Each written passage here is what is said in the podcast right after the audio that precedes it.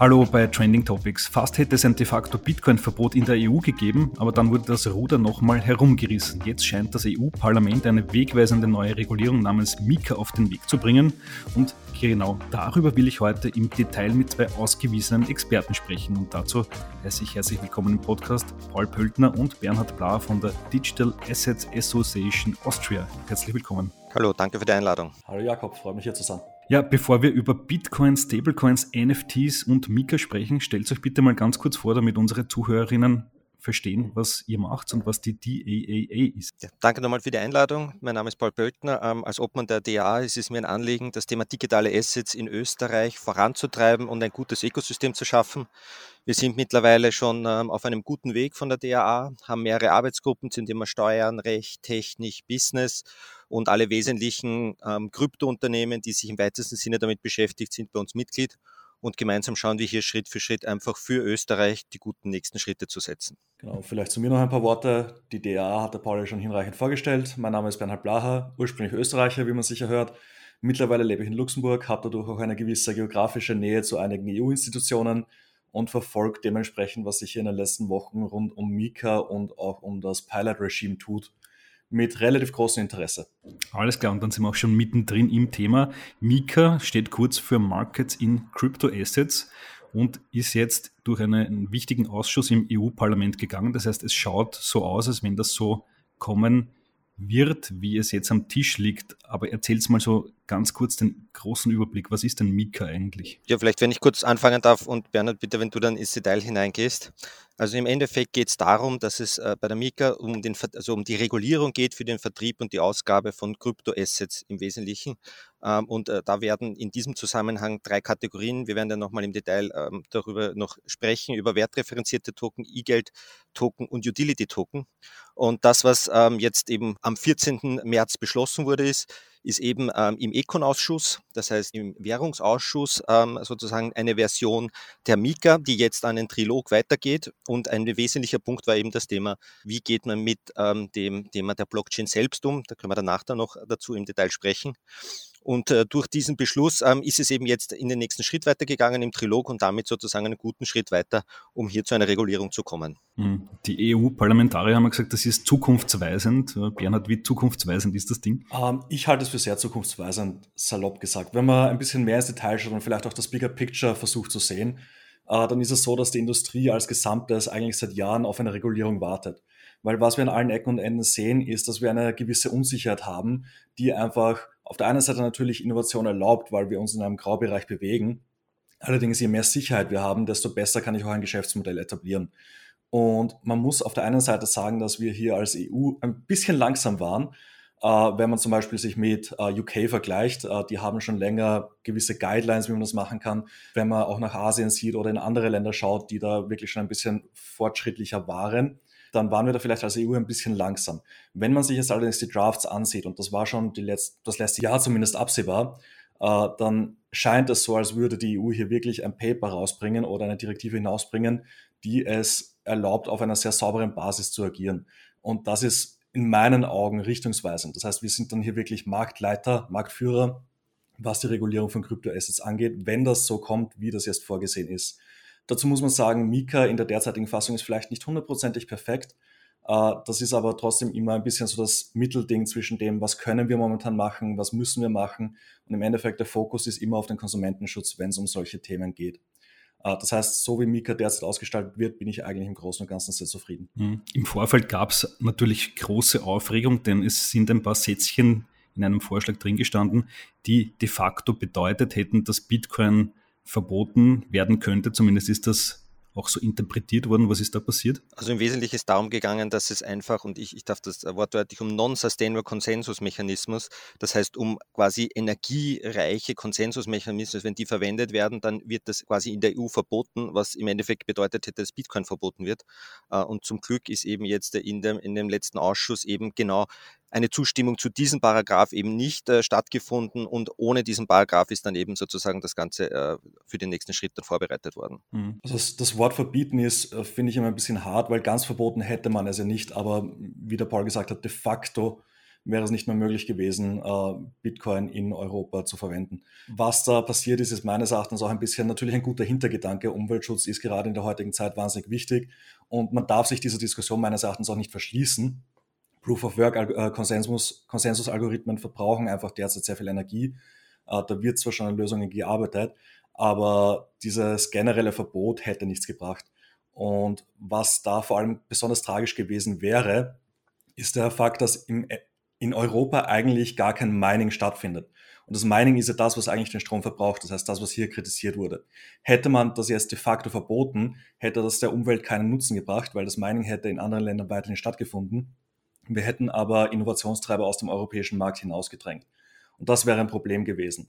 Wenn man sich aber ansieht, wie das Ergebnis dann im Endeffekt war, muss man allerdings wieder sagen, da ist die EU wieder mal auf der richtigen Seite gelandet und von dem her alles gut. Hm. Und jetzt scheint es ja so, als wenn dieses Proof of Work oder auch Proof of Stake, Konsensalgorithmen, die sollen dann ja auch hinsichtlich ihrer Nachhaltigkeit, ihres Energieverbrauchs künftig dann trotzdem bewertet werden. Ähm, wie kann man sich das vorstellen? Also vielleicht doch ganz kurz, bevor man das, ich glaube, ein wichtiger Punkt ist, den ich noch einbringen will, ist, dass ich glaube, also für Europa ist insbesondere sehr wichtig ist, dass wir auf diese öffentlichen Blockchains wie eine Bitcoin oder eine Ethereum aufbauen, weil Europa muss ja schauen, wie wir auch hier unseren Innovationsgehalt äh, halten können und das sozusagen, wenn das jetzt verboten werden würde, bis da eine eigene Blockchain oder etwas entsteht, sozusagen, das wäre halt ein Riesenrückschritt gewesen und deswegen ist es umso wichtiger, dass wir da äh, in dem ähm, äh, quasi quasi weiter das nutzen können. Und das zweite Thema ist, dass man sich ja in jeder Hinsicht ähm, ja die Technologie weiterentwickelt. Und das Thema Energieverbrauch ist für alle ein großes Thema. Das heißt, es wird an neuen Technologien gearbeitet auf unterschiedlichen Ebenen, auch auf Ethereum-Basis. Das heißt, hier werden auch technologisch neue Mechanismen kommen, die sozusagen hier auch diesen Energieverbrauch ähm, äh, besser managen können. Mhm. Aber jetzt ist es ja so, dass die EU plant, die Proof of Work, Proof of Stake, Algorithmen äh, der EU-Taxonomie unterzuordnen. Wie kann man sich das in der Praxis dann vorstellen? Habt ihr da schon eine Ahnung, wie das sein werden wird? Also salopp gesagt kannst du dir so ein bisschen vorstellen, wie die ganzen Sticker, die du auf den Waschmaschinen oder Fernsehern siehst, wenn du einkaufen gehst.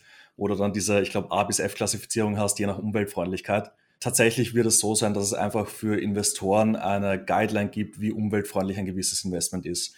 Das heißt, die EU hat hier Werkzeuge, mit denen sie empfehlen kann, äh, wie man umweltfreundlich investiert oder wenn man, in ein, wenn man sich ein Investment ansieht, bekommt man auch dann quasi eine, ein Paper, wo drin steht, das ist vielleicht nicht so umweltfreundlich. Da würden dann zum Beispiel Proof of Work Cryptocurrencies hineinfallen, äh, was meines Erachtens eine gute Lösung ist, weil wir damit einfach informieren, statt etwas zu verbieten. Hm.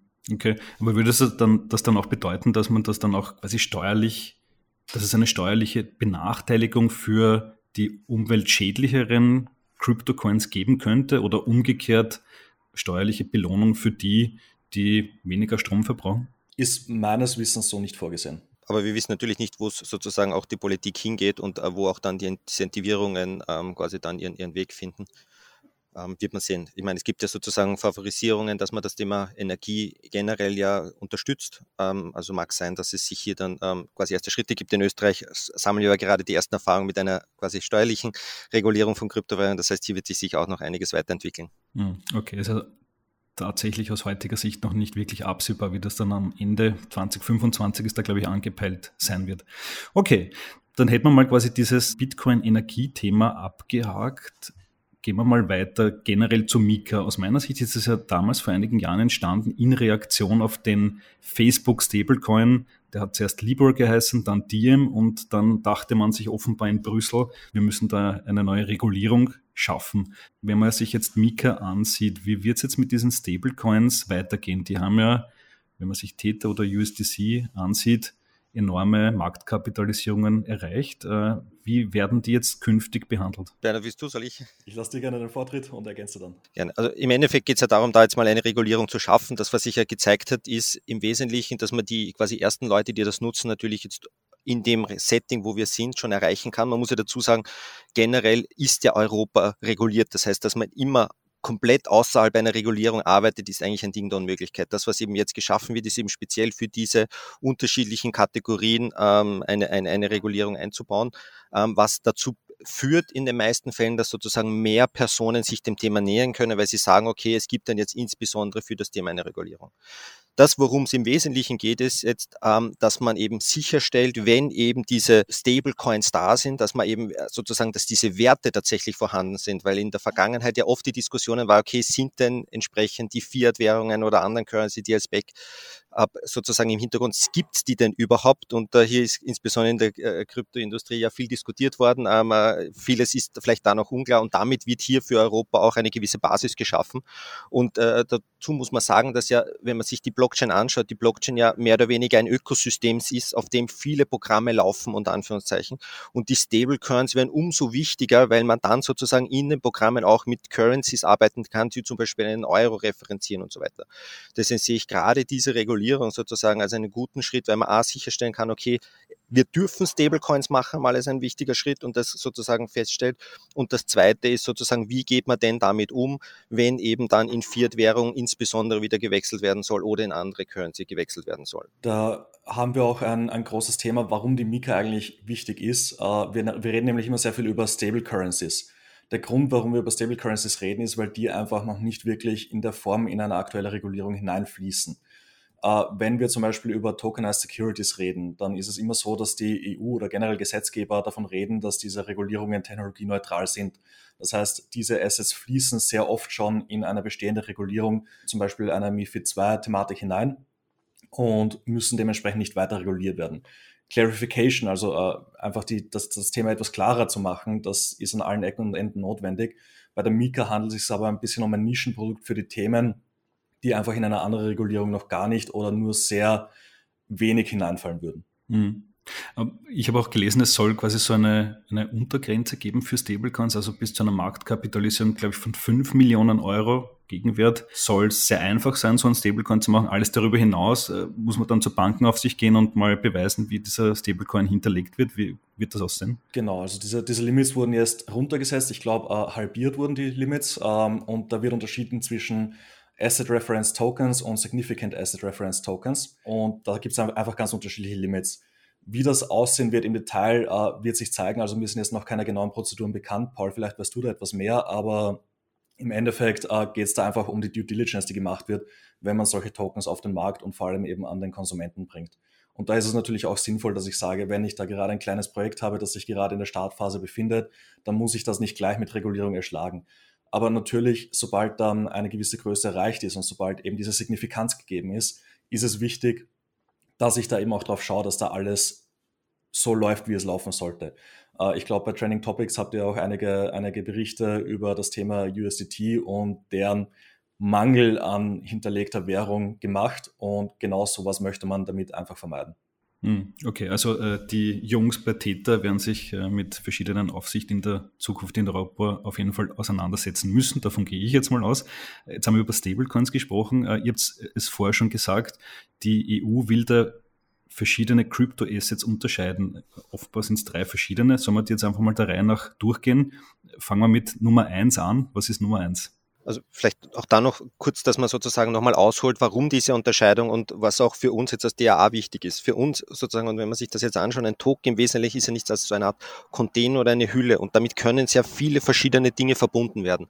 Und du hast ja schon NFTs gesagt, da wird das auch nochmal diskutiert. Und das, was uns halt wichtig ist, dass man sich halt dahinter anschaut, was sind denn im Endeffekt entweder die Funktionen oder die Assets, die dahinter liegen und je nachdem dann entsprechend auch die Regulierung dem dahinterliegenden Asset sozusagen zugrunde liegt. Und das, was eben jetzt in der, in der Mika reguliert werden, sind eben diese drei Elemente. Wir haben schon die wertreferenzierten Token gesprochen, also Richtung Stablecoins. Dann E-Geld-Token, wo es darum geht, sozusagen, dass das Tauschmittel Fiat-Währung als Basis hat. Und der dritte Punkt, das sind Utility-Token, die im Wesentlichen ähm, eben einen digitalen Zugang zu Waren oder Dienstleistungen verschaffen. Mhm. Okay, dann reden wir mal über die E-Geld-Token. Wie kann man sich die vorstellen? E-Geld-Token sozusagen, es gibt ja die, die E-Geld-Token, wenn man das äh, sich ein bisschen anschaut, äh, aus dem Spielebereich kennt, wo es ja dann um, um, um virtuelle äh, Coins geht, die ja dann wieder in Fiat und von Fiat zurückgewechselt werden können. Das heißt, hier geht es um die Regulierung, wenn es genau diesen Weg geht. Das heißt, ich eine Möglichkeit habe, dieses E-Geld jederzeit auch wieder in Fiat ähm, entsprechend auch rückwechseln zu können. Mhm. Aber das trifft ja eigentlich auf mehr oder weniger fast alle Token zu. Ähm, auch bei Axie Infinity gibt es eine Spielwährung, äh, einen Crypto-Token, wäre das dann so etwas? Es, es ist ein bisschen äh, schwierig, das abzugrenzen. Also es, im, im, Endeffekt, wovon man spricht bei diesen E-Geld-Token, ist äh, sehr stark äh, dieser Begriff Redemption. Das heißt, wenn ich äh, zum Beispiel jetzt, äh, und da, da muss man, glaube ich, auch eine Abgrenzung schaffen, wenn ich jetzt von Bitcoin rede, das kann ich natürlich auf äh, diversen Exchanges in, in Fiat zurücktauschen. Ich habe allerdings keinen zentralen Betreiber, äh, der mir anbietet oder garantiert, dass ich entweder generell oder sogar zu einem gewissen Preis den Token zurücktauschen kann. Äh, und diese, diese Redemption-Mechanik ist die, auf die es hier ankommt.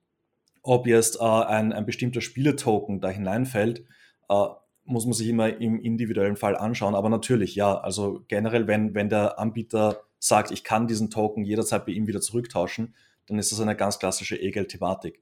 Und das ist äh, etwas, was im Endeffekt auch schon in existierender Regulierung drinnen ist. Das heißt, wir haben ja die äh, EMIs, die E-Money Institutions, äh, die hier auch schon in der EU sehr gut reguliert sind und die auch sehr viele innovative Geschäftsfelder tackeln können, also angehen können. Und das ist im Endeffekt die Fortsetzung oder die Ergänzung zu diesen EMI-Thematiken, wenn wir da jetzt auch Kryptowährungen klar da hinein definieren. Mhm, okay.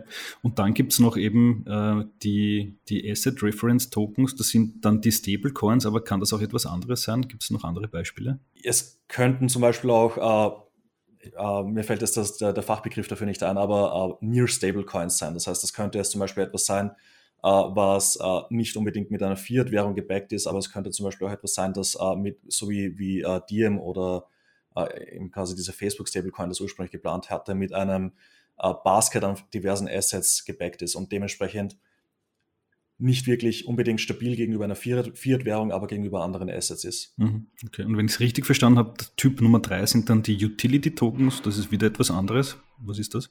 Utility Tokens ist im Endeffekt dann alles, was nicht in eine, in eine dieser anderen Kategorien fällt. Also die, die einfachste Erklärung eines Utility Tokens ist zum Beispiel, wenn man das ein gewisses äh, eine, eine, eine gewisse Funktionalität bietet, die ich mit diesem Utility-Token durchführen kann. Das heißt, wenn ich zum Beispiel darauf in einem Computerspiel, um, um dabei zu bleiben, meine, mein Inventar speichern kann oder wenn ich äh, die Eigenschaften meines Charakters darauf speichern kann, ohne dass ich die jetzt unbedingt mit einem finanziellen Zweck auch verbinden würde. Mhm. Okay. Und ein ganz großes Thema derzeit, Anfang 2022 hat man einen großen Boom gesehen, sind NFTs. Fallen die jetzt auch unter eine von diesen drei Typen oder braucht es dann vielleicht noch äh, eine extra Definition, um das genau zu regulieren? Also vielleicht, äh, wie gesagt, ich glaube, der wichtige Punkt ist, und das ist auch die Forderung, und das muss man einfach schauen, man muss sich das Underlying Asset anschauen. Und ich glaube, dass es jetzt, wenn man jetzt äh, rein von einem Kunstwerk redet, sozusagen, dass das jetzt gleich, gleich darunter fällt, ist sicher eine, eine, eine große Fragestellung. Ähm, und wäre sicher eher das Interesse sozusagen, dass man sagt, dass man hier dann beim Asset eine, eine unter Umständen entweder bestehende Rechte nimmt, vor allen Dingen, wenn es darum geht, um den Kauf von digitalen äh, Kunstwerken und so weiter.